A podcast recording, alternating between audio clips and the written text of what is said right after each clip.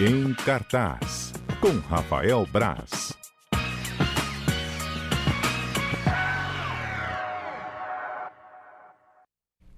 Ai, ai, Adalberto, quantas piadas aqui tão sem graças, indecentes no intervalo. Para, Adalberto. Adalberto Cordeiro, nosso produtor, junto com Pedro Cunha.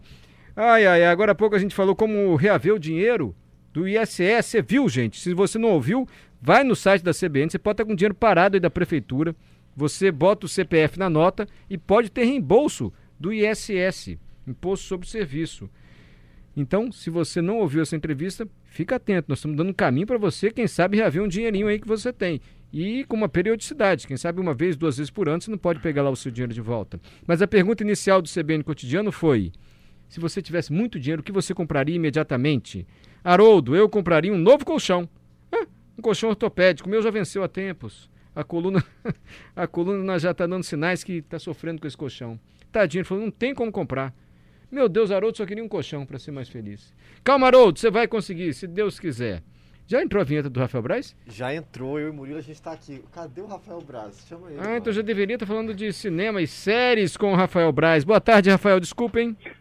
Boa tarde, Mário, boa tarde. Me ouvintes. perdoa. Não, Me- desculpa nada, é importante aí, só reaver um dinheirinho trocado é bom, né? É, é, se você ganhasse muito dinheiro de uma vez só, o que, que você compraria? Não é dinheiro para a vida toda, você ganhou um bolada, tem que comprar uma coisa. O que você compraria, Rafael? A gente paga as dívidas, né? Paga as dívidas, tudo. Tá, já paga, quitou a dívida, o que, que você compraria? Tem gente que comprar acho que boi, o Haroldo Tem que um comprar físico, não pode comprar. Dá passear, eu gosto de viajar, eu queria viajar. Pode, pode. Ah, legal. Viajar. Se, se, se não fosse comprometer o orçamento, né? Viajar, dar, dar uns passeios por aí, alguns lugares que eu nunca fui. Mesmo com esse dó altíssimo, né? Dá pra dar uma viajada. Se a eu pessoa quando tá apertado ou é controlada, como é que é, né? A gente já viajou, um comprou lanche, outro comprou ilha, aí vem o Rafael Braz, eu pagaria as dívidas. Aí depois, caso não fosse comprometer o orçamento, ainda que o dólar está nesse patamar, eu viajaria. É diferente. Mas olha só, eu não sou muito comportado com o dinheiro, ah, não. não, Na percebemos. a- Não, não, você... A Conde é que é, a Conde é minha esposa, a Beatriz, que ela é mais É mesmo? controlada. É, pois é, né? Não à toa, ela trabalha com a área de, na área de economia, É. né? Eu estou Você gasta. aqui. Eu assisti o filme que você sugeriu. Eu sempre sigo as suas dicas, né? Assisti dois filmes. Um no cinema, do Família das 2. E com as crianças, tem que levar as crianças e tudo mais. E os Sete Prisioneiros. E assisti os Sete Prisioneiros, que é filme brasileiro. Todo filme brasileiro que você fala, eu assisto. Assistiu Gostou? também, Murilo? Eu gostei, mas é triste. É um É baixo... triste. é- eu acho ele mais pesado do que triste até, né? Porque no final a gente acha que é um... Você toma uma porrada, você fala, nossa, É. caramba, que, que, que tenso. É, é mais pesado até do que triste. Diz, nossa, tadinho. É pesado, é uma realidade muito dura. Uhum. Hum, É, eu vi, mas é um bom filme. É um bom filme, só que assim, como você falou, é você fica exposto a uma realidade de escravidão humana, assim, né, que é, é um pouco doloroso. de tráfico humano, né? Que a gente É. às vezes a gente vê, a gente vê em matérias, tal, uma coisa. É, inclusive, foi, foi assim que o diretor descobriu né, essa realidade. Ele viu uma matéria na, na Globo News, eu acho, se eu não me engano. É, eu entrevistei ele, ele estava falando que ele viu e falou, caraca, eu não acredito que isso acontece até hoje. Ele foi atrás, começou a conversar com jornalistas e conversou com pessoas que saíram daquela realidade de, de, escra- de escravidão humana, de tráfico humano e, e contou essa história baseada em histórias que ele ouvia. ali. Então o filme é muito próximo da realidade em alguns aspectos, é muito, muito duro. Perfeito. O Felipe, nosso ouvinte, está comentando também. Dica da semana: Sete Prisioneiros. Agonizante, empolgante e que deu todas as dicas que terá uma segunda parte. Ele adorou, então, pelo jeito, o Felipe. Dica do, do Rafael Braz. Acho que Rafael, não tem segunda parte não, acho que é ali mesmo, Também é para que acabar com esse impacto mesmo, sabe? Com essa, esse peso. é, mas obrigado pela dica, viu, Rafael? Eu assisti. E Estamos aqui pra isso. É, Ghostbusters, mais além. Eu achei que era Caça Fantasma, um filmezinho alegre. É negócio de capeta, filme de terror de novo. Pelo amor de Deus, Rafael. Tenho Não, medo pelo disso. contrário, eu achei que vocês fossem abrir hoje o meu quadro com a vinheta dos Ghostbusters, porque é Ghostbusters, é Caça-Fantasma. Ah, é? Ah, eu É achei que era. Ah, então, parte 3?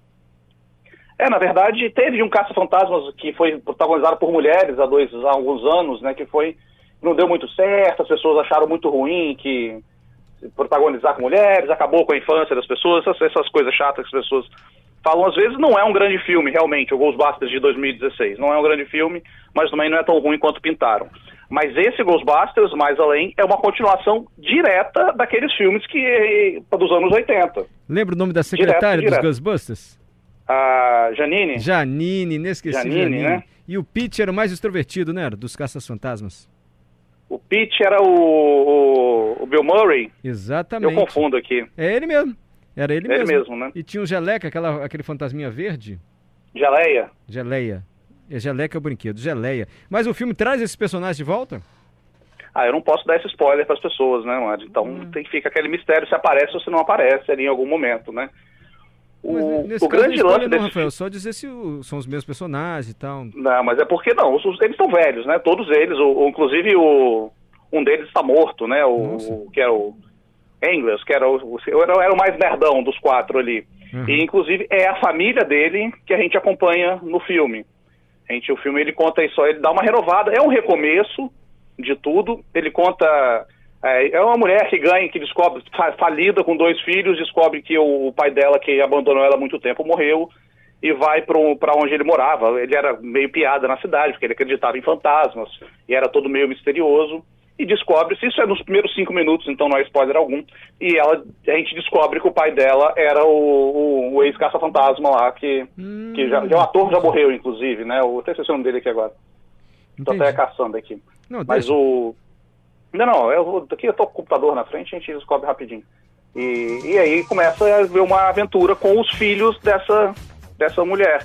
E os- aí ele dá essa renovada, sabe? Ele, ele tem que apresentar para uma nova geração. E é legal, porque os- os- as crianças, os netos do, do Ghostbuster original, eles vão descobrindo as coisas que o avô dele fazia de uma maneira que apresenta para quem não conhece é, o que aconteceu. Então mostra, eles contam, recontam a história de uma forma mais divertida, assim, rap- rapidinha também, o que aconteceu no, com Gozer, né, que era aquela que era Sigourney Weaver no, no primeiro filme, e, e reconta aquela coisa, tem aquela coisa também do, do- dos guardiões dela, que, que, que era engraçado no primeiro filme, tem referências ao monstro de Marshmallow, tem essas, todas essas histórias acontecem, aconteceram nesse universo desse novo filme e, e são contadas até com uma certa reverência, uma certa admiração.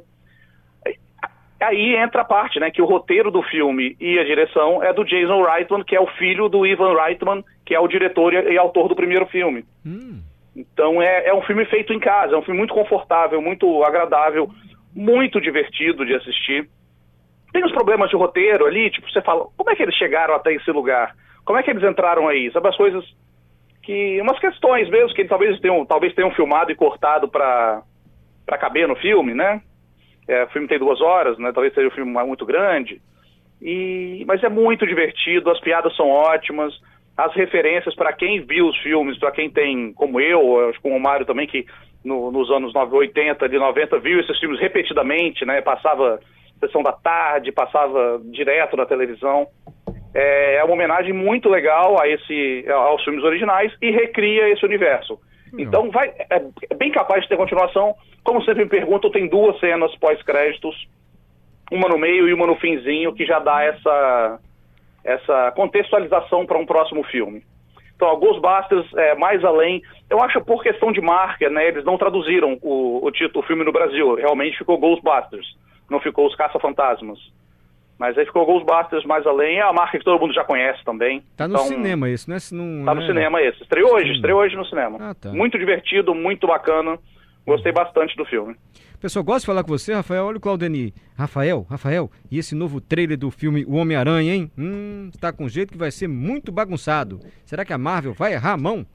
Claudeni É, eu- mandou essa eu- mensagem pra você. Eu tenho, eu tenho um pouco essa impressão também. Eu não eu já falei que eu não gosto tanto de trailers. Eu acho que as pessoas analisam muito trailer e às vezes não, não tem muito o que ser analisado, né? A gente não tem tanto no contexto, eles botam coisas que não estão no filme. O próprio filme anterior do Homem-Aranha, ou um dos filmes do Homem-Aranha, botou no trailer umas coisas que, que não estavam filmadas, né? Tipo, que não estavam no filme, que foram filmadas, mas não entraram no filme no corte final. Então. Não se eu baseie acho- pelo eu- trailer, Claudeni. Dica do Rafael. eu acho, eu, eu, eu- eu recomendo cautela com o trailer sempre. E eu, e eu não gosto dessa história do Homem-Aranha, né? Que ela se baseia no. Esse, esse arco dos, dos, dos vários Homem-Aranhas, dos quadrinhos, eu não, não gosto tanto também. Então tô indo com bastante cautela para esse filme. E eu- é claro que vai ser divertido, a Marvel entrega filmes super divertidos sempre, mas eu acho que daí ia ser um. Talvez um filmaço, eu tô com o mesmo medo dele de ser bagunçado. Ok. É, Cowboy Bebop. Que isso, hein? Isso é série? Isso é uma série da Netflix, estreia amanhã. Que é, uma, é um anime, é um anime, animação japonesa, desenho japonês clássico dos anos 90. Hum. E que sempre tentar, sempre se falou em refilmar ele com atrizes, com atores de verdade, né, com carne e osso e tal. E até que agora, 21 anos, 22 anos depois, a Netflix realmente lança essa filmagem com atores em live action, em atores de carne e osso. E para quem gosta do anime dos anos 90, é incrível. Porque tem coisa que é recriado cena a cena, praticamente. Parece que usaram o desenho como storyboard ali em alguns momentos. É claro que eles recontam algumas coisas, eles invertem a ordem de entrada de alguns personagens, tem uma coisinha ou outra ali que alguma pessoa mais purista talvez possa se incomodar, mas para quem gostou, quem gosta do Cowboy Bebop, o espírito do, da a essência da, da série está bem presente e assistam porque para fazer que façam novas temporadas, né? Que a Netflix tem a métrica deles é bem cruel. Se as pessoas não assistirem em tanto tempo, eles cancelam. Eles simplesmente vão lá e cortam a série. Uhum. Então, se quiser assistir, é, pega logo e assiste. Mas é muito bem feita. A trilha sonora é um espetáculo. É a mesma trilha sonora do, do original, da Yoko Kano, uma compositora japonesa. Muito jazz, tem a mistura, a, a ação tem a mistura de faroeste com ficção científica, com, com Kung Fu. É muito divertido, é muito legal. Cowboy Bebop está na Netflix também. É uma ficção científica clássica, né? A Bebop é uma nave, eles são caçadores de recompensas, ficam caçando recompensas de bandidos pelo, pelo universo ali. É bem divertido. Quem dá uma chance que é bem é, é, tem, estilo pra caramba, é muito bem feito e vale a pena assistir que eu achei bem divertido. Ah, eu falei, é divertido. O Antônio tá ajudando a gente, ó, o ator que morreu é o é o Harold Harold, Ramis, é. Harold Eu Ramis, achei. amigo É, do ele Bill morreu há algum, algum tempo. Obrigado. É, eu Antônio. achei que também depois eu nem, nem entrei no. Nem, nem acabei me corrigindo. Obrigado, Mas o- Antônio. Obrigado, Antônio. Ô, Rafael, É, ele morreu, comecei... ele- Ah, fala. Ele até tá no filme, ele é, mostra algumas cenas anteriores, né, do primeiro, dos primeiros filmes e tal, então ele até tá, em, de certa forma, ali no filme também. Tá, então tem Caça Fantasmas Continuação, dirigido pelo filho do diretor do filme original. Tem também essa ficção científica na Netflix, nova série. Não me empolgou muito não, falar a verdade. Eu gosto de coisa mais real, assim, sabe, Adalberto?